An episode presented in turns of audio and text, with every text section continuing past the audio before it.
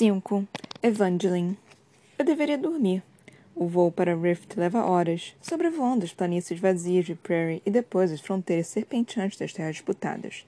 Está escuro demais para enxergar qualquer coisa pela janela do jato, e até as estrelas parecem distantes e fracas. Não vou saber quando entramos no antigo reino do meu pai, a terra em que cresci. Faz meses que não boto os pés na mansão Ridge, o lar ancestral da minha família.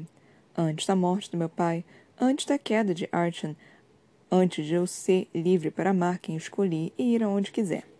Ridge era linda, um santuário longe da vida lacinante da corte, mas também uma prisão. Elane cochila em meu ombro, sua bochecha encostada no couro macio do meu casaco. Quando ela dorme, suas habilidades aparecem, deixando-a sem seu brilho habitual. Eu não ligo. Continuar linda de qualquer jeito. E gosto de poder espiar atrás de seu escudo de luz suave e de sua pele impecável. Ela fica vulnerável nesses momentos, o que quer dizer que se sente segura. Esse é o motivo pelo qual estou fazendo isso, mais que qualquer outro. Para mantê-la segura. E para ter uma moeda de troca. Falaremos em breve. As palavras do primeiro-ministro ainda ecoam. Eu deveria focar no discurso, na transmissão e em negar meu sangue amanhã, mas não consigo esquecer o que Davidson disse. Quando Elaine me contou da oferta dele, pensei em fazer as malas. Não precisaríamos de muita coisa. Vestidos elegantes e roupas bonitas não servem de nada na floresta. São bons toques de metais, alguns equipamentos. Provisões, claro. Ainda penso nessa possibilidade às vezes, formulando uma lista do que levar caso seja preciso fugir. Força do hábito, acho. Depois de meses vivendo em guerra e em risco, não é do meu feitio confiar em alguém fora do meu pequeno círculo. Não ainda, pelo menos. Por favor, não, pedi a ela, segurando suas mãos. O sol brilhava pelas janelas da sala, mas lembro de sentir frio. É só um trabalho, Eve. Ela disse, quase me repreendendo. Ele quer que eu seja sua assistente, que acompanhe como aqueles sanguinovos. Fique observando e mantenha os ouvidos atentos. Ele sabe que tem experiência na corte. Vou saber lidar com os prateados daqui de Montfort. Sei de onde eles vêm, como pensam. Não é como se eu não tivesse feito isso antes. Por você. Com suas palavras implícitas. Sim, ela espionou para mim no passado Arriscou a vida por mim, para me ajudar e ajudar minha família a mover as peças no tabuleiro. Espionou Maven mais uma vez, o que certamente renderia uma sentença de morte caso fosse pega. Não é a mesma coisa, Elaine. Ele não valoriza sua vida como eu. Você vai ficar sentado no canto do começo, quieto e invisível. Depois Davidson vai pedir que vá a lugares onde não pode ou não deseja ir. Vigiar, apresentar relatórios. Você vai espionar os opositores políticos dele, os generais do exército, os aliados. E talvez inimigos também. Uma missão mais perigosa que a outra. Apertei a mão dela, já sentindo escapar de mim. Consegui imaginar Davidson a convencendo de dar uma olhada no acampamento de sequedores ou na corte de um chefe militar de Perry. Você é uma sombria, meu amor. Pense como ele pode te usar. Elane tirou os dedos dos meus de repente. Alguns de nós são mais do que nossas habilidades somos. Lembro da aspereza na voz dela, tão cortante e definitiva. Pensei que fosse descer até a sala do primeiro-ministro aceitar o cargo na hora, mas não foi o que ela fez naquele momento, ou até agora. Se passou um longo mês desde que ofereceu a ela um lugar em Montfort, um lugar permanente. Por mais que queira se encaixar nas montanhas, Elaine ainda espera. Por você. Inclina a cabeça para trás, me acostando no jato. Não é justo impedir que Elaine siga em frente. Nós dois vamos precisar de trabalho em breve. Ela está certa. Já fez isso antes em lugares mais perigosos, com consequências mais graves. O primeiro-ministro vai protegê-la, não? Não seja ingênua, Evangeline. Montfort não é norta, mas também tem seus perigos. Você deveria descansar também. Me sussurra do outro lado do corredor, me afastando de meus pensamentos. Meu irmão não tira os olhos dos papéis na frente dele, coberto por seu garrancho desleixado. Nossos discursos não serão longos, mas ele parece sofrer para escrever. Sua lanterninha minúscula ilumina a escuridão no interior do jato, pontuada apenas pelas luzes baixas no teto e na cabine do piloto. Os representantes de Montfort estão todos cochilando, reunidos no fundo da aeronave para nos dar espaço. Balanço a cabeça sem querer falar para não acordar Elaine. Ren também está dormindo, esparramada nos bancos à frente de Ptolemos, encolhida embaixo de uma coberta de pele, o rosto protegido do ar frio. Meu irmão me olha de soslaio, seus olhos refletindo a luz fraca, ele me encara por tempo demais, mas não tenho para onde fugir. Só posso deixar que olhe. Me pergunto se Reed ainda está de pé. Com a morte do meu pai, mal consigo imaginar a confusão que pode ter caído sobre nossa casa. nobres prateados lutando para ocupar o vazio que ele deixou. Vermelhos se rebelando para entrar para a guarda, ou para os status de Norta, ou para criar seu próprio lugar ao sol. Parte de mim torce para que aquela mansão gigantesca tenha sido reduzida a cinzas. O resto anseia para ver os quartos de aço e vidro, com vista para as colinas e vales. Meu peito se aperta enquanto minha mente gira em torno da pergunta inevitável. Tento escapar dela, desviando de, uma, de um redemoinho, mas ele sempre consegue me sugar. Acha que ela vai estar lá? Digo com a voz rouca. Elane se mexe, mas não chega a acordar. O olhar de Ptolemos se torna mais alerta. Ele ergue uma sobrancelha. As palavras quase grudam na minha boca. Nossa mãe. Ele não responde. Ele não sabe. Penso que vou sentir vergonha, arrependimento, alívio, medo.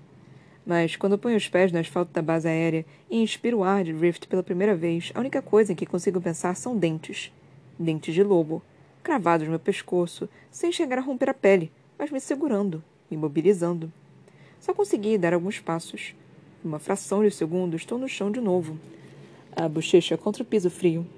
Meus pais se assomam sobre mim, com a mesma expressão de repulsa no rosto. Eu os traí. Ataquei meu pai. Tentei fugir, mas consegui ir longe. Os lobos da minha mãe garantiram que isso não acontecesse.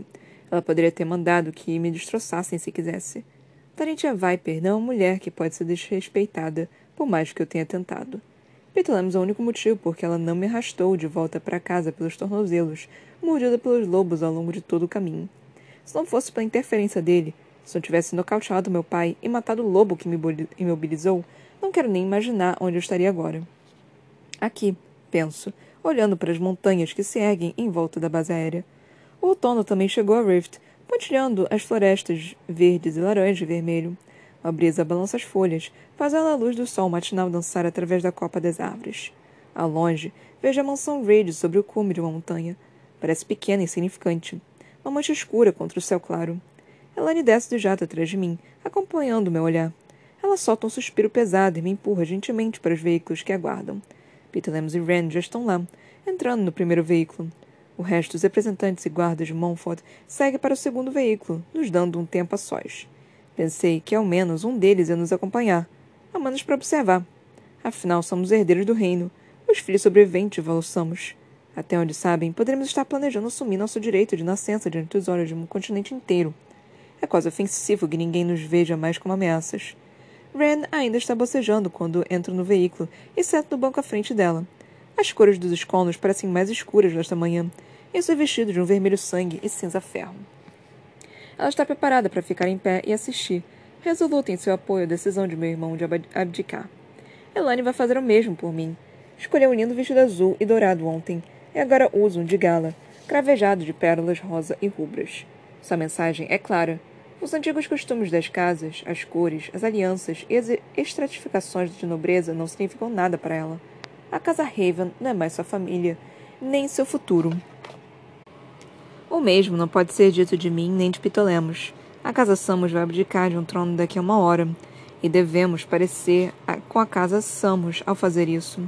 Nossas roupas blindadas são de espelho reluzente e cromo, combinando com nosso cabelo prateado e nossos olhos de tempestade. Eu me movo com estrépito, devido aos vários anéis, braceletes, brincos e colares pendurados em meu corpo. Fui criada para toda essa pompa, e esse poder ser meu último desfile. Isso pode ser meu último desfile. Você vai ensaiar? Pergunta meu irmão, erguendo o rosto. Ele terminou o discurso durante o voo, mas não chegou a ler em voz alta. Lemos quase vira os olhos. Com o cabelo penteado para trás, ainda tem a aparência de um príncipe. Ou de um rei. Você vai? Sorrindo, me recosto no assento, as mãos elegantemente pousadas no colo. Meus anéis afiados se chocam uns contra os outros enquanto o veículo ronca sobre o asfalto. Estou contente em ir depois. Vai ser fácil ser melhor que você. Isso é um desafio? Ele pergunta. Encolhe os ombros, gostando da brincadeira. Qualquer coisa para me distrair da terra familiar que passa rápido pela janela. É só uma observação. Ren põe a mão no ombro de Tolly, curvando os dedos longos sobre a armadura dele. Ela limpa uma poeira invisível. Não vai demorar muito, ela diz. Ren passa os olhos pelo meu irmão, à procura de qualquer falha ou imperfeição. Seu toque é suave e familiar quando vira o rosto dele, passando os polegares sobre as olheiras cinzas. Sua pele negra contrasta com a dele enquanto ela elimina qualquer sinal físico de exaustão. As olheiras aparecem com habilidade. De repente, parece que meu irmão passou a noite em um palácio e não num jato minúsculo. Até porque os outros vão, não vão falar. Outros? Meus dentes se cerram e sinto um aperto no peito. Ao meu lado, Elane respira fundo e volta os olhos para os meus. Ela parece tão confusa quanto eu. Tolly, não gosto de surpresas. Muito menos hoje. Ela não tira os olhos de Ren. Não se preocupe, não é ninguém com quem você não tenha brigado antes. Isso não diminui muito a lista, murmuro. Meu cérebro repassa as possibilidades. Mare é a primeira que me vem à mente, mas ela está longe, ainda se recuperando em Uvar em Montfort, onde ninguém pode entrar em contato. Quando voltar à civilização, todo o país vai saber. Antes que eu possa começar a listar as inúmeras pessoas com quem lutei ou que mutilei, a resposta passa literalmente voando. Duas aeronaves unem sobre nós quando começamos a subir as colinas, abafando toda a conversa por um momento. Encosto a testa na janela, sentindo a aeronave mais pesada com a minha habilidade. O avião não está carregando nenhuma artilharia pesada que eu consiga sentir. Aguarde, escalate. Murmuro, notando o sol rubro estampado na lateral do avião principal. O outro foi pintado recentemente. Sua cauda está marcada por um emblema novo. Três círculos interligados. Um vermelho, um prateado, um branco, para cada tipo de sangue, entrelaçados como iguais. E os estados de Norton. Sei exatamente quem estará esperando por nós da mansão Ridge, do que sobrou da minha antiga vida. Normalmente, o trajeto da base aérea até a mansão é longo demais, mas hoje gostaria que não acabasse nunca.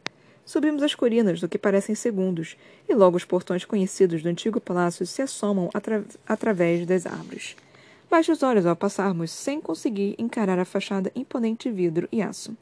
Eu poderia fechar os olhos se quisesse, e me orientar pelos corredores sem dificuldade. Seria fácil caminhar até a sala do trono, sem erguer os olhos, mas é o que um covarde faria. Em vez disso, mal pisco e deixo todos me verem enquanto desço para o pátio largo e frondoso. Um riacho corre por ele, serpenteando entre as pontes de aço fluido, depois de brotar de uma nascente perto do centro da mansão. As flores e as árvores são as mesmas de que me lembro, imutáveis exceto pelo toque flamejante do outono. Entrevejo as paredes conhecidas através das plantas e, instintivamente, lembro dos cômodos que dão para o pátio de entrada. Os aposentos de hóspedes, os corredores dos criados, as galerias, os postos guardas, um, um estatuário. Nada parece diferente. A guerra não chegou ao Ridge. É como voltar no tempo. Mas, na verdade, antes da morte do meu pai, havia apenas prateados em torno da porta. Guerreiros leais à casa Samos. Agora há apenas a guarda escalate. Seus lenços rubros pendurados orgulhosamente, impossíveis de ignorar. Ele nos dirige um olhar duro enquanto nos aproximamos. Os representantes de Montfort são os primeiros a entrar na mansão Ridge, nos guiando com suas roupas brancas e verde floresta. Os guardas devem acompanhar o grupo todo e se mantêm atentos enquanto andamos. Alguns são vermelhos, outros novos, outros ainda prateados. Cada um armado à sua maneira, preparado para lutar caso necessário. Tenho pena de quem possa tentar um ataque contra mim e Ptolemos aqui, em um lugar que conhecemos também. Não faz sentido entrar em um magnetron em um palácio feito de aço. Nem meus primos Samus iam se arriscar. Eles podem ser idiotas a ponto de tentar um golpe de Estado em meu nome, mas não são suicidas. O dentro da mansão Ridge tem o um cheiro velho e parado, me arrancando de minhas ruminações. Embora ela em si esteja intacta, imediatamente vejo a decadência ao nosso redor. Em poucos meses, muita coisa mudou. Poeira cobre as paredes normalmente impecáveis. A maioria dos cômodos que saem do salão de entrada está escura. Minha casa, ou essa parte dela, foi abandonada. Elane aperta minha mão firme e sinto seu toque frio contra o meu. De repente percebo o calor que sobe pela minha pele, me fazendo suar. Aperta a mão dela também, grata pela sua presença. Cabos perpassam, quase invisíveis, o piso de pedra sob nossos pés, serpenteando pelas sombras até o pé de parede, à minha esquerda. Ela dá para a sala do trono, já preparada para o que devemos fazer. E dizer: O prolongar do sol já foi nossa sala de visitas no passado, antes meu pai decidir se proclamar rei. Ainda abriga nossos tronos, assim como muitas outras coisas. Consigo sentir os aparelhos daqui. As câmeras, o equipamento de transmissão, as luzes, o alumínio, o ferro, envolto por lacunas que só podem ser plástico ou vidro. Não hesito, por mais que queira. São olhos demais, com Montfort e a guarda escalate risco demais de parecer fraca, e a pressão de um público sempre fez de mim uma atriz melhor. Ao contrário do restante da Ridge, a sala do trono de meu pai continua impecável. As janelas foram limpas, oferecendo uma visão clara do vale e do rio Devoto. Tudo brilha sob as luzes fortes que a equipe de transmissão montou, agora apontadas para a plataforma erguida onde minha família costumava sentar. Quem quer que tenha limpado foi bastante caprichoso, varrendo tudo, desde o piso até o teto. Imagino que tenha sido a guarda escalante. Os vermelhos têm mais prática com essas coisas. Os estados de Norta não mandaram uma delegação muito grande. Conto apenas dois. Não os uniformes, ao contrário de Montfort e da guarda. Mas é fácil saber quem representa o novo país ao leste, ainda se recuperando das cinzas do passado. E esses dois são ainda mais fáceis de conhecer. Enquanto a guarda se ocupa arrumando as câmeras e aperfeiçoando a iluminação, os homens de Norta ficam para trás. Não para fugir do trabalho, mas para não atrapalhar. Dá para entender. Julian Jacobs e Tiberius Calori são inúteis aqui, reduzidos a meros espectadores. Parecem ainda mais deslocados do que os vermelhos armados que arrastam os pés pelos pisos da minha mãe. Não vejo Cal desde sua última visita a Montfort. E ela foi breve, de poucos dias.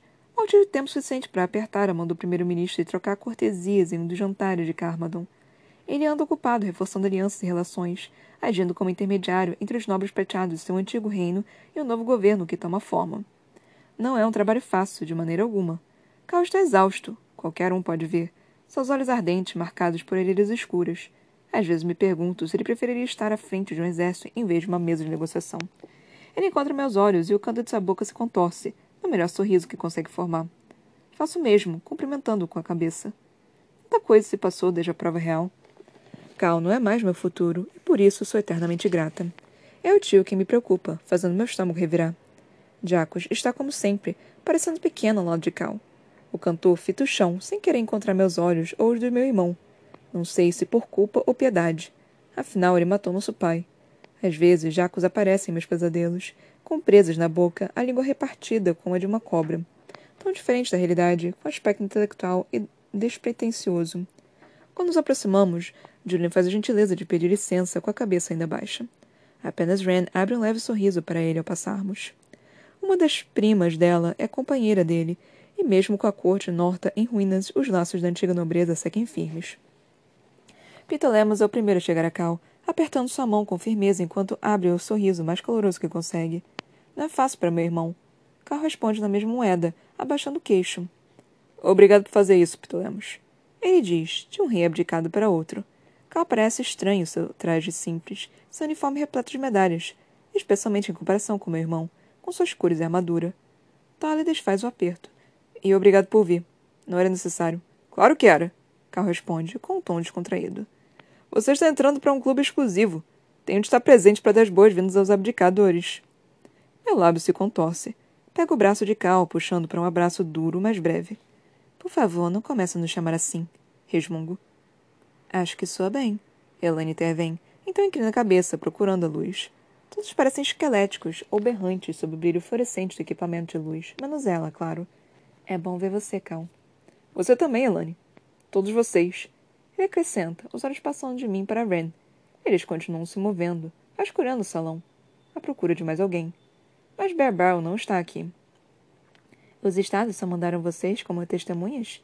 Pergunto, e ele parece grato por isso pela mudança de assunto, por uma distração. Não, os outros representantes estão com a General Farley. Carl responde. Dois organizadores vermelhos da sangue nova Ada Wallace e um dos filhos do ex-governador Rambus. Ele aponta para o lado oposto da sala do trono. Não me deu o trabalho de me virar. Vou vê-los em breve. E, para ser sincera, não quero encontrar a Diana Farley fulminando o Pitalemos. Meu estômago se contorce, como costuma acontecer sempre que estou perto do General Vermelha. Pare, digo a mim mesma. Já estou com medo das câmeras. Não tenho energia para ter medo dela também. Ren disse que você não falaria. Digo, a voz perdendo volume. Correto. Cal cruza os braços e assume uma postura que conheço bem. Está pronto para a batalha. E não estaremos na transmissão. Mandaria a mensagem errada. Não é difícil acompanhar sua lógica. Ah, você quer o país que o país nos veja fazer isso de livre e espontânea vontade, sem nenhuma espada sobre nossas cabeças. Eu me estremeço assim que as palavras deixam meus lábios, e Cal também. Imagino que esteja pensando no momento em que uma espada cortou o pescoço de seu pai. Desculpa, me expressei mal. Ele faz que tudo bem, embora seu rosto esteja pálido. Estamos aqui mais para dar suporte, murmura. Recuo com a testa franzida. Por nossa causa? Rio com desdém. Ele balança a cabeça. Por causa deles. Seus olhos se voltam para o outro lado da sala do trono em direção à ponta oposta, ainda sem equipamento. Um pequeno grupo espera perto das janelas, todos muito próximos, feito um bando de aves de cores brilhantes. De repente sinto que vou vomitar. Procuro uma silhueta conhecida, uma pantera de salto alto, mas minha mãe não está entre os nobres prateados. Elane não tem a mesma sorte. Ela inspira trêmula ao avistar o pai. Gerald Haven conversa baixo com os nobres de Rift e alguns da antiga Norton. Não há ninguém da casa Samus que eu consiga ver, mas reconheço o General Laris, um aliado do meu pai e ex-comandante da Força Aérea de Norton. Ninguém nos olha. Se recusam. Não aprovam o que estamos fazendo, mas definitivamente não tem como nos impedir. Elane é a primeira a desviar os olhos, sem corar, sem palidecer. Que eu saiba. Que eu saiba, fazia meses que não ouvi o pai. Eles só trocaram algumas cartas breves e sucintas, sendo que as de Gerald eram simplesmente ofensivas. Ele queria que Elane voltasse para casa, e ela sempre se recusava. Depois de um tempo, parou de pedir e de escrever. Vê-lo me deixa furiosa, sabendo a dor que causou a ela. Como sempre, Cal é péssimo em interpretar as mulheres, entende mal minha fúria. Ele cutuca meu braço. Está tudo bem. Não deixe que assustem você. Fizeram o mesmo comigo quando abdiquei. Diz, com a voz baixa e grossa. Minha avó ficou dias sem falar comigo. Resisto ao ver impulso de revirar os olhos para Tiberias Calori. Ren ergue a sobrancelha. Mas ela mudou de ideia? A esperança em sua voz é pequena e malfadada. Conheço Annabelle Lerola o suficiente para saber a resposta. Cal quase dá risada. Na verdade, não. Mas ela aceita. Não tem escolha. A coroa flamejante morre comigo, e não haverá ninguém para reconstruir o trono que destruí. Não enquanto você viver, quero falar. Para uma estrategista militar brilhante, Cal tem uma visão terrivelmente limitada às vezes. Usurpadores vão surgir. Vão fazer isso aqui em Norta. Isso só vai acabar muito depois de estarmos mortos. Outra pessoa poderia se desesperar com essa con constatação, mas de alguma forma ela me conforta. Decidi renunciar porque posso. Se alguém mais surgir para reivindicar a coroa que joguei fora, que seja. Não é problema meu. Fiz de tudo para garantir isso. O povo precisa ver que estamos unidos. Cal murmura. Ele continua observando os prateados, os olhos brilhando, como se pudesse botar fogo neles. Que estamos prontos para deixar o velho mundo para trás. Juntos. Por mais simplórios que sejam seus chavões, não tenho como discordar, nem negar um rompante de emoção no fundo do peito. Meu sorriso é largo e sincero. Sim, estamos.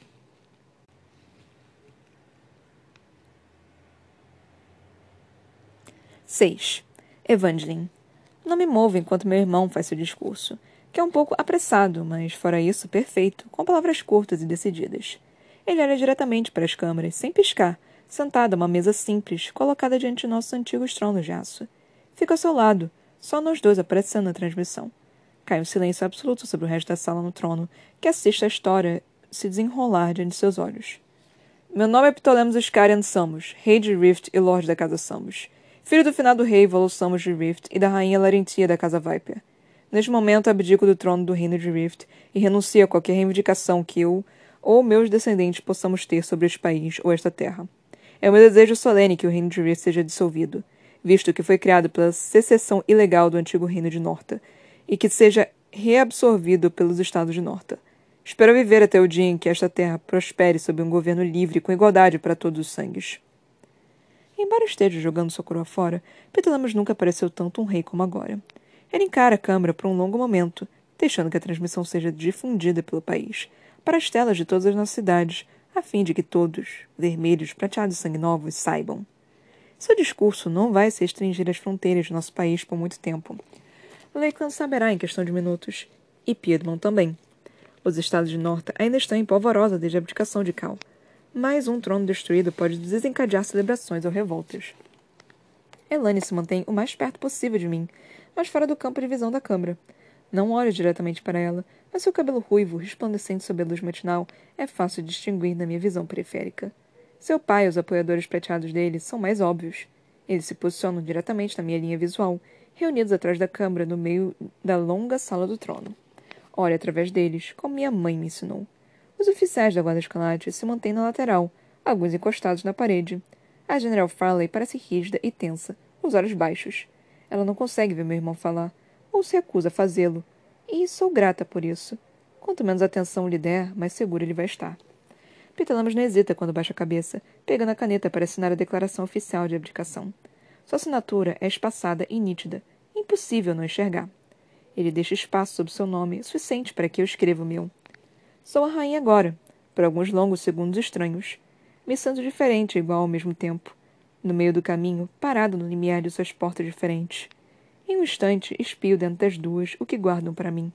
Que dores e triunfos podem existir na vida de uma plebeia e na de uma rainha? Estremeço quando olho para Elaine, me permitindo encontrar refúgio nela. A escolha é clara. Quando Pitalemos levanta da cadeira, a atenção dos apoiadores prateados se volta toda para mim. Sinto cada olho como uma agulha em minha pele. Não preciso ser uma murmuradora para saber o que estão me implorando para fazer. Não ceda. Encontro Cal, semi-obscurecido pela luz do sol que entra das janelas. Ele está apoiado contra o vidro, os braços cruzados sobre a jaqueta. Sinto uma afinidade com ele devido ao peso que nós dois conhecemos e compartilhamos. Devagar, Cal acena com a cabeça, como se precisasse de seu encorajamento. Eu me sinto devagar, com elegância, o rosto treinado numa máscara fria e satisfação. Minha capa mercurial pende de um ombro, descendo os meus pés. Sou Evangeline Artemia Samos, rainha de Rift. Apesar de todo o meu treinamento na corte, não consigo conter o tremor na minha voz quando digo essas palavras. Rainha. Sem um rei, sem um pai, sem um mestre. Sem nenhuma regra além daquelas que eu mesma criaria para mim. Uma fantasia. Uma mentira. Sempre há regras e sempre há consequências. Não quero fazer parte disso. Nem uma coroa vale o preço que eu pagaria. Eu me acalmo pensando em Elaine, notando o brilho ruivo do canto da minha visão. Lady da Casa Samos, filha do finado rei Volo Samos de Rift e da rainha Larentia da Casa Viper. Neste momento, abdico do trono do reino de Rift e renuncio a qualquer reivindicação que eu ou meus descendentes possamos ter sobre este país ou esta terra. No fim, nossos discursos tinham de ser praticamente idênticos. Pouquíssimo espaço pode ser deixado ao caso ou aberto à interpretação. Nenhum de nós pode dar margem a mal-entendidos bem ou mal intencionados. É meu desejo solene que o reino de Rift seja dissolvido, visto que foi criado pela, pela secessão ilegal do antigo reino de Norta, e seja reabsorvido pelo estado de Norta. Espero viver até o dia em que esta terra prospere sob um governo livre, com igualdade para todos os sangues. Devagar, pego a caneta, ainda quente na mão do meu irmão. A página, a mesa cristalina, uma folha em branco impressa com as mesmas palavras que acabamos de pronunciar. As cores da casa Samos, preto e prateado, estão estampadas ao pé da página. Fico olhando para ela, sentindo que ainda não acabei. Então ergo os olhos novamente, encontrando a câmara. Um dos mil olhos me observando agora. Algo voa na janela, chamando minha atenção por uma fração de segundo. A mariposa é pequena, e suas, alas, suas asas cintilam entre verde e preto como uma mancha de óleo. Não deveria estar ao ar livre à luz do dia. As mariposas são criaturas da noite, mas acostumadas a ilhas de luz em meio à escuridão. Elas têm uma audição extraordinária. Tudo isso passa pela minha cabeça em um instante, e as peças se encaixam perfeitamente. Minha mãe está observando. O lobo na minha garganta de novo, os dentes afiados e cravados, ameaçando me rasgar no meio.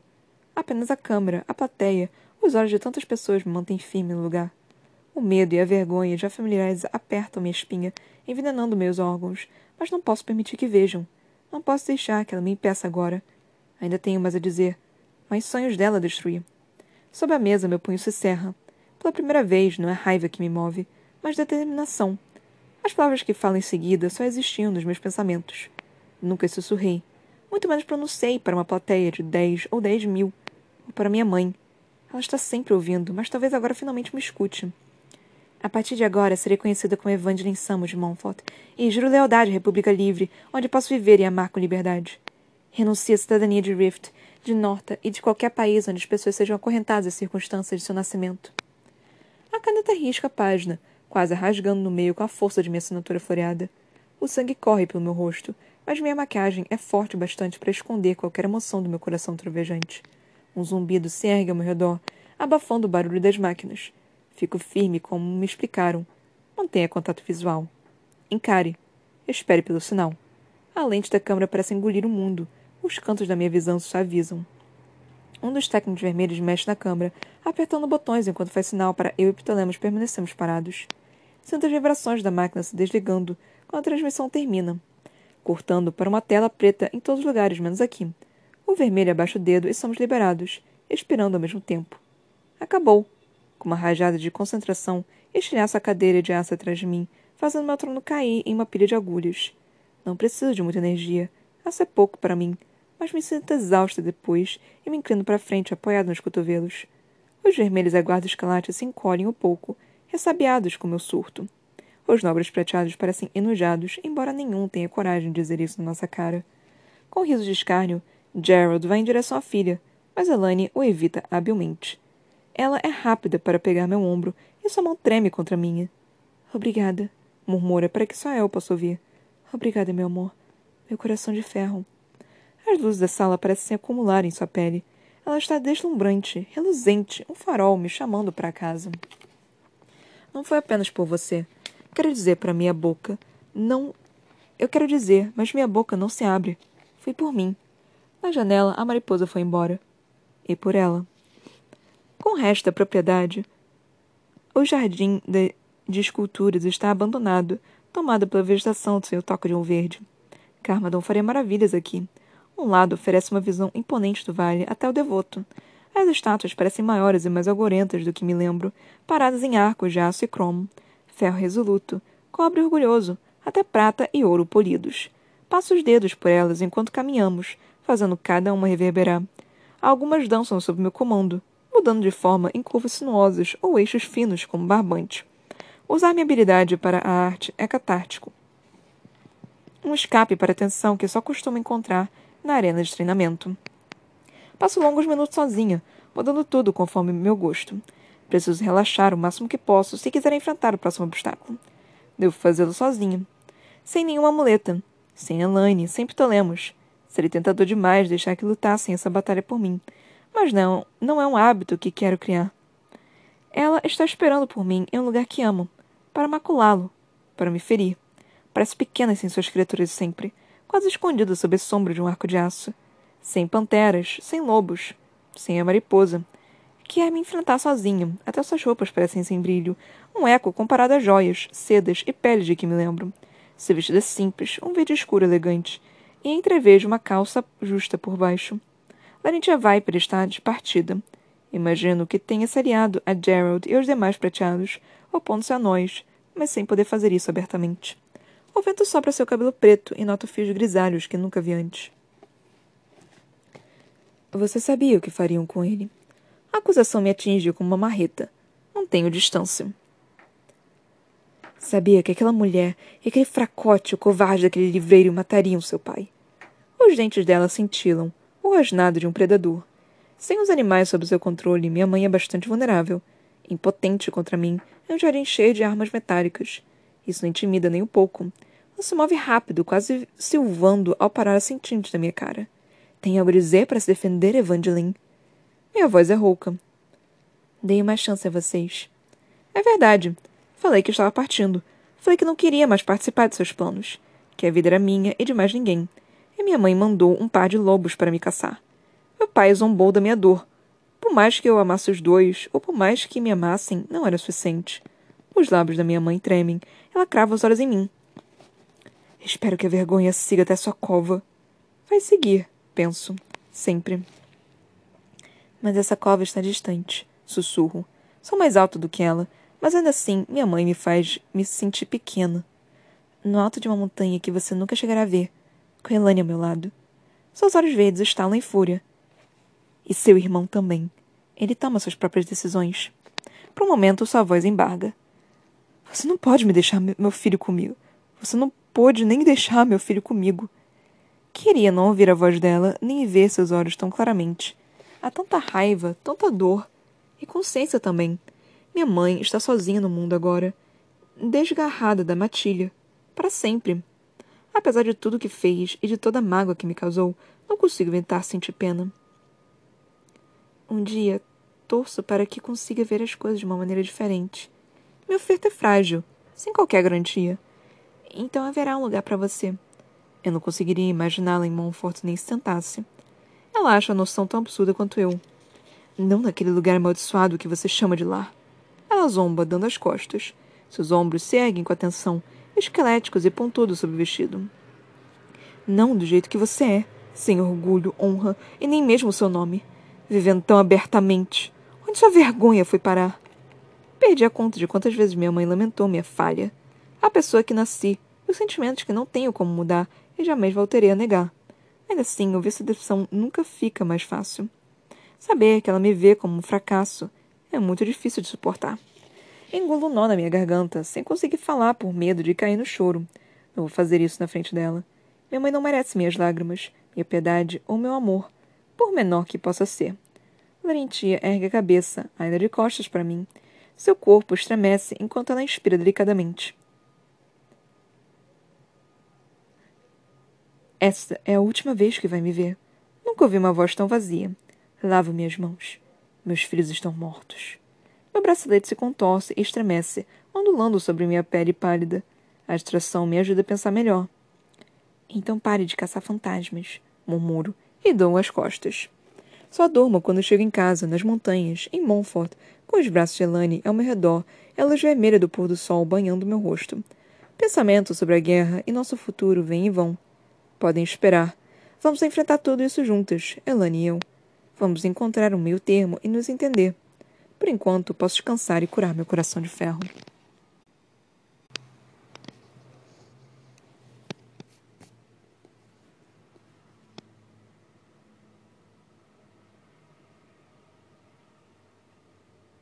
Ok, terminamos o conto Coração de Ferro, com o capítulo 5 e o capítulo 6, ambos com Evangeline como protagonista.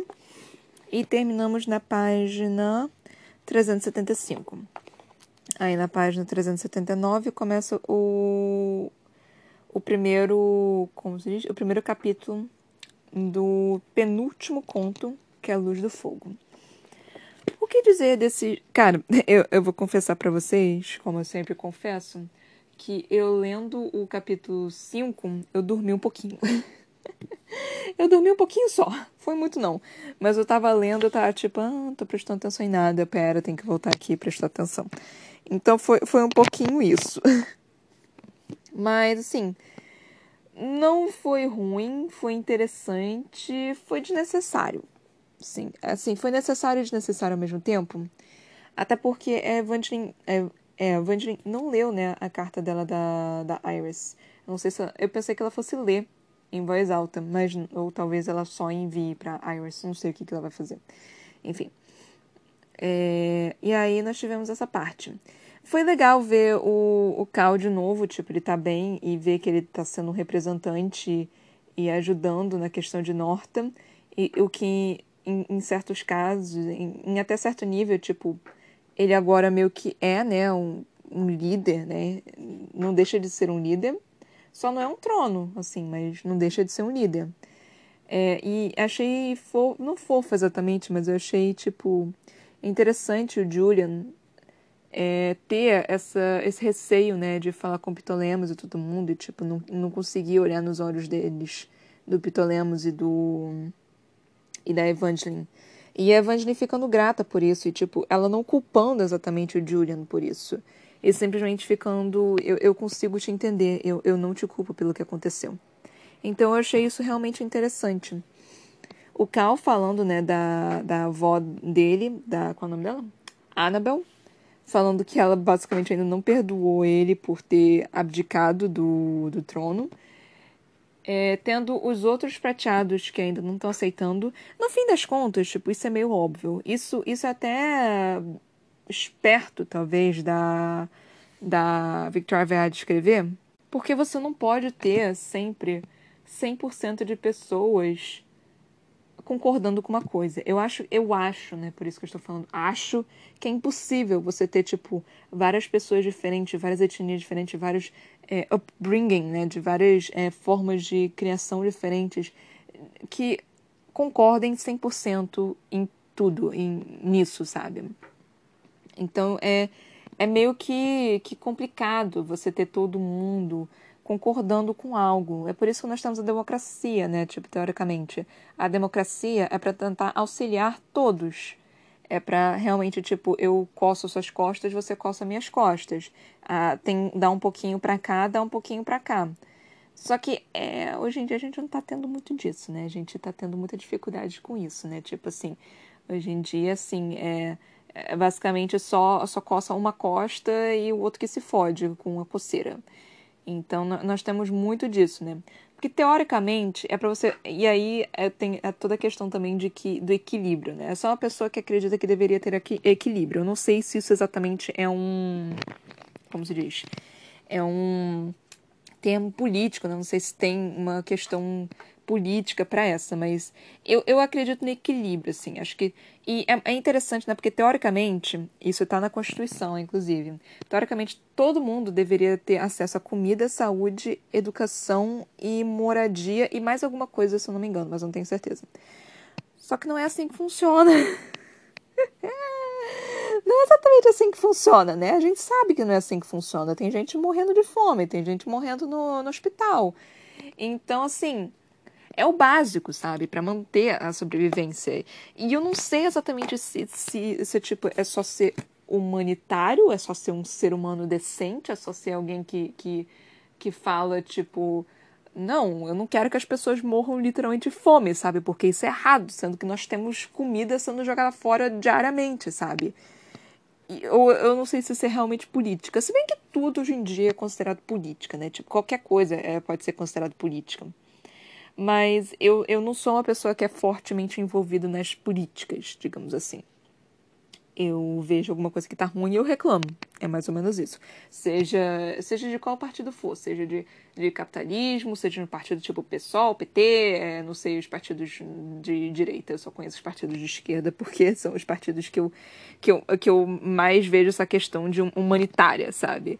Os partidos de direita eu não vejo tanto assim, eu não, não presto muita atenção nos partidos de direita. Talvez eu devesse prestar atenção, não sei. É, isso é uma gafe minha, talvez. Não sei. É, então, eu, eu não, não presto atenção, eu simplesmente não presto atenção. Eu sei que existe, mas eu só fico. Ah, não vai... Cara, é, é o que eu tava falando pro amigo meu. É um ninho de cobras. Eu tenho que ver qual, que não, qual dessas cobras. E todas elas vão morder. Eu tenho que ver qual dessas cobras é venenosa e qual dessas cobras não é. Porque todas elas vão acabar me mordendo. Eu tenho que ver qual delas que é venenosa e qual delas que não é. É tudo cobra. Mas assim, uma vai me matar de uma dor dolorosa e agoniante. É agoniante ou agonizante? Acho que é agoniante. E a outra vai me matar, e a outra só vai me machucar. Então é basicamente isso. É, eu não gosto de política, não confio em político. Alguém fala pra mim, ah, não, eu sou política, eu já fico. Hum, ok, então, tipo, eu já tenho um pé atrás gigantesco nesse caso. Então eu, eu realmente, assim, são, são algumas coisas que eu não confio. Eu não confio em, político, eu não confio no exército. Eu, eu tenho um pé atrás também com o exército, que é essa questão de poder e hierarquia. Eu não confio no exército. E eu não confio é, em. E algumas pessoas podem me bater com isso, mas eu não, eu não confio em pessoas religiosas. É, tipo, pessoas muito religiosas. Porque é, eu não confio em político pura e simplesmente porque nenhum deles me provou que é uma pessoa boa, é uma pessoa competente, no final das contas é o que eu disse, é um ninho de cobras, uma vai me matar de forma é, lenta e dolorosa, a outra vai simplesmente me picar até a morte, basicamente. Então, é, são duas coisas diferentes. Exército eu não confio porque são soldadinhos, eles foram literalmente treinados para não pensar, apenas agir. E os que pensam, geralmente, não vou falar todos, é um preconceito meu, eu talvez esteja errada, mas geralmente é, é um pessoal que tem muito fome de poder. Tá ali, tá comandando, gosta daquilo e não quer e não quer sair dali, sabe? Então é, é outro é outro caso que eu não confio. De novo, não estou falando que todos são assim, mas eu tenho um leve preconceito com esse tipo de pessoa. E o terceiro são as pessoas religiosas, tipo, as pessoas que comandam, não, não precisa ser necessariamente religioso, mas as pessoas que comandam realmente esse negócio. Eu não sei dizer exatamente se padre, eu não sei dizer se, tipo, líder de, de, de culto, não sei. Eu não confio, eu pura e simplesmente não confio. É, é outra, é, é um militar é, 2.0. É, um, é uma pessoa que está no poder, que gosta desse poder e que vai utilizar esse poder de forma errada. Aí você pode até falar, não, uma pessoa que faz isso não é um religioso de verdade. Eu, tá, tudo bem, mas a quantidade de pessoas que a gente vê nesse mundo e que tá abusando desse poder é grande, por isso que eu não confio. Então, assim, eu, de novo, eu não estou falando que todos eles são. Eu só tenho um pezinho atrás com esse tipo de pessoa. Fico... É a mesma coisa que fala que é cidadão de bem e fala da, da família tradicional brasileira e no final vê que tem cinco amantes e três famílias diferentes. É, é, mais ou menos essa ideia, tipo. De novo, pode ser um preconceito meu. E eu não estou falando que todos são assim. Mas é um leve preconceito que eu tenho. Eu só fico. E se alguém me falar disso, eu só fico. Hum, interessante. Vou manter meus olhos abertos quanto a você. Então, eu, eu tenho mais ou menos isso. Eu não sei por que, que eu comecei a falar sobre isso. E eu, pode, eu posso ser extremamente julgada e barra cancelada porque eu estou falando dessas coisas, né? Mas, sei lá, é só um leve preconceito que eu tenho, assim. Não é nada absurdo, não vou apontar na cara da pessoa e falar, você é feio! Não, não vou fazer isso, tipo, eu só vou ter, ter, ter um pouquinho mais de precaução com esse tipo de pessoa. Então é mais ou menos isso. É... Por que, que eu comecei a falar sobre isso? Da abdicação? Acho que foi por causa da abdicação, né? Na questão. Ah, eu tava falando sobre a democracia, né? E o Cal sendo assim. Tipo, a gente sabe que o Cal é uma pessoa boa, né? Tipo, é só em, em filme e livro que você pode confiar nesse tipo de pessoa. Impressionante. O Cal do, do Trono de Vidro era a mesma coisa. Mas o Cal no Trono de Vidro era tipo, eu sabia que ele era um soldadinho. E assim, eu gostava do Cal, dava pra ver que ele era uma pessoa boa, só que eu não confiava nele. Por isso, simplesmente porque ele era um soldadinho. Eu só ficava, mano, ele é muito soldadinho. Ele é muito quadradinho, tipo, é isso é, ou é isso. Porque, justamente por causa disso, soldadinho é, é justamente essa questão. Você só tem preto e branco, você não tem a área cinza. Você só tem ou é aquilo ou é aquilo. Você segue ordens, você não, você não tá sendo pago para pensar, você só segue. E isso, eu não gosto disso. Eu, eu, isso me incomoda muito, porque não é assim. É, a vida é muito cheia de nuances, a vida é muito cheia de área cinza. Não é assim, pura e simplesmente o, o bem versus o mal. Não é pura e simplesmente tipo preto e branco. Não é pura e simplesmente vermelhos versus prateados. Tem muita coisa envolvida aí. Tem muita coisa que, que, que, é, que, é, que, que, que torna história, sabe? E que, e que, e que assim, só porque você é prateado não quer dizer que você seja uma pessoa boa. E mesmo, você, e mesmo os prateados vendo que você não é uma pessoa boa, vocês aceitam isso mesmo assim. E isso está errado, sabe? No próprio sistema dos prateados, tá? Tem muita coisa errada. E, e é justamente essa questão, sabe? É, também você pode fazer uma comparação com o machismo. O próprio machismo é, é ruim para, é, para os homens. Você tem machismo em questões que são importantes, inclusive, que são é, que são difíceis, que está prejudicando os próprios homens. E, e, e, justamente por causa desse machismo, você não consegue tratar eles de uma forma, tipo, boa, entre aspas, né, com essa palavra, porque as pessoas têm preconceito com. É a mesma coisa com a questão dos prateados. Você não consegue tratar todos esses problemas justamente porque o, o, o núcleo né, do problema está tá muito enraizado no, em vocês. Então vocês têm que mudar isso. Eu tava falando isso justamente por causa da questão de que. É, de que você nunca vai ter um mundo 100% que aceite tudo, né? É, era por, eu lembrei, lembrei. Então, assim, é, você nunca vai ter um mundo que você consiga é, satisfazer a todos.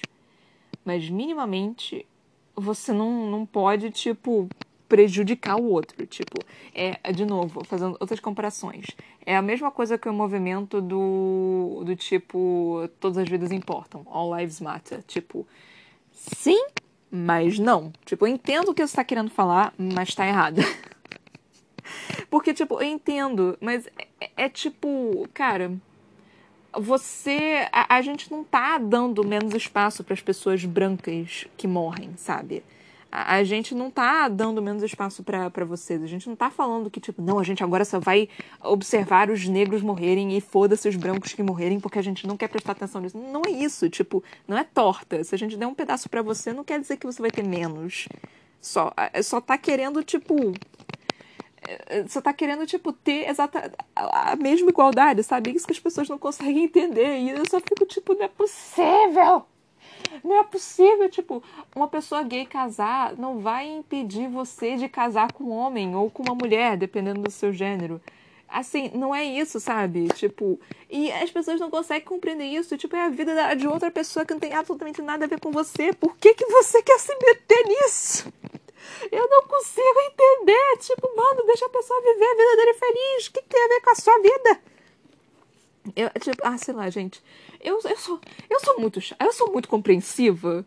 O, o, mundo, o mundo ficou doido demais? Ou eu só fiquei mais velha e consegui come, começar a enxergar essas coisas? Porque quando eu era criança eu não me importava com isso. Era literalmente tipo, tá, tudo bem, faz o que você quiser mesmo. Assim, tá, tudo bem. Tipo, ai, é isso, sim. não tá me prejudicando, sabe? Por, por que, que eu vou brigar por isso? Eu não sei, gente, eu não sei. Eu, eu, tô, eu, tô, eu tô ficando chata, eu fiquei chata, eu fiquei velha, eu fiquei. Eu fiquei o quê? Eu, eu comecei a ver todas essas pessoas, assim, ruins que existem no mundo sem, sem fazer o menor sentido. Tipo, sério, faz algum sentido? Alguém, alguém, por favor, me explique. Pelo amor de Deus! E aí, tipo, sei lá, você pode usar a desculpa de tipo, não, você, ele vai queimar no inferno, mas o que, que isso tem a ver com a sua vida? Assim, a pessoa vai queimar no inferno, nossa a vida dele, cara. O que, que tem a ver com a sua? Você vai encontrar ele lá no inferno por acaso? Porque do jeito que você tá falando, parece que você vai viver junto com ele ali, né? Tipo assim, você não vai pro céu, já que você é tão crente assim, assim. Eh, já que eu tô metendo a religião aqui no meio, né? Pra, pra essa questão, porque é sempre a desculpa de que tá na Bíblia. Você não vai pro céu, ele vai pro inferno? Assim, qual o problema? Sério, tipo, o que, que tem a ver com a sua vida e com a sua vida após a morte? Tipo, sério mesmo. Precisa prejudicar a vida da pessoa que tá viva mesmo? Precisa, precisa fazer isso. Aí, sei lá, você fala, ah, eu não gosto. Tá, assim, eu não gosto de ver gente. Eu não gosto de, sei lá, quiabo, não sei, eu acho que eu nunca comi quiabo. Eu não gosto de quiabo. Isso não quer dizer que eu, que eu vou comprar quiabo, assim. Eu vejo quiabo, eu sei que ele existe, mas eu não vou matar, não vou acabar com a plantação de quiabo que existe no meu vizinho, por exemplo, assim. Eu sei que existe, mas isso não quer dizer que eu, que eu, que eu quero que todo quiabo suma da face da terra. não é assim que funciona, tipo, não é, não é isso, sabe? É, e, e, e, a pessoa tem a arrogância de achar que, que tem que ser assim só porque eu não gosto. Mano, foda-se você, cara. Eu não gosto de um bando de coisa também, no entanto, tem que tolerar, assim. Tipo, ai, cara, sei lá, enfim. É, isso não faz sentido para mim, tipo. É, eu não sei, eu não sei se eu sou tolerante demais, sou empática demais, eu sou louca demais, eu não sei o que, que é, gente. Eu só eu só não sei, não sei, não sei, eu não sei. É, é, eu não sei, eu pura e simplesmente não sei. Ai, Deus do céu. Eu realmente não sei. Eu fico tentando entender, tipo, eu realmente tento achar uma lógica por trás desse povo que não gosta, não aceita, não quer, e eu só fico, mas o que tem a ver com a sua vida? Tem nada a ver com a sua vida. Mas enfim, né? É, eu basicamente fiz um circo inteiro, não falei quase nada do capítulo, os dois capítulos, é porque não tem, tem muita coisa para poder falar dos capítulos, né? Vamos combinar. Uh, Epitolemos e Evangeline abdicaram do, prono, do, do, trono e agora eles estão vivendo felizes no em Montfort, né? Acredito eu. Ah, e o trabalho da, da qual é o nome dela? Da Elaine é virar secretária de do Davidson. E Evangeline não gostando disso, falando, tipo, não, você vai entrar em lugares perigosos. Tipo, querida, ela já entrou em lugares perigosos antes. Tipo, qual a diferença agora? Qual o, qual o problema agora? Tipo, sério mesmo, assim. É... E eu duvido muito que o Davidson, tipo, realmente obrigue ela a fazer qualquer coisa que ela não queira. Eu acho que ele simplesmente vai pedir, tipo, você quer fazer isso, você pode fazer isso. E ela pode negar, ela pode falar, tipo, não tô muito afim de fazer isso não, acho isso perigoso demais, eu, eu não concordo com isso. Então eu duvido muito que o Davidson realmente faça alguma coisa para prejudicar a Elaine propositalmente, sabe? Mas enfim. E parece que agora, tipo, a Elaine e Evangeline vão viver a vidinha delas, tipo, tranquilamente, felizes e bem. E eu tô feliz por elas. Parece que a Mare tá num retiro. Eu achei isso engraçado, para falar a verdade. Parece que ela tá num retiro. E ela vai voltar no próximo capítulo. No próximo capítulo, no, no próximo conto. Que eu já, já sei que ela vai voltar. Ela vai aparecer no próximo conto. E é... o próximo conto é o penúltimo. E também o Cal meio que procurando pela Mare, né? Tipo, gente, tadinho. Ai, meu Deus, que pena desse, desse garoto, gente. Desse, desse, desse jovem rapaz. Mas enfim, né? Não dá pra, não dá pra ter tudo nessa vida, né? Será que Mare e Cal vão ficar juntos no próximo, no, no, próximo conto? Será que vai acontecer alguma coisa assim? Será que. Ai, Deus, gente. Enfim, não sei. então é isso, gente. Muito, muito, muito obrigada por terem me ouvido até aqui. Até a próxima. Espero que vocês estejam gostando do livro. Espero que vocês estejam curtindo o final dessa saga que eu não aguento mais. Eu preciso que ela acabe. Espero que vocês estejam curtindo. Até a próxima. Beijinhos e tchau, tchau.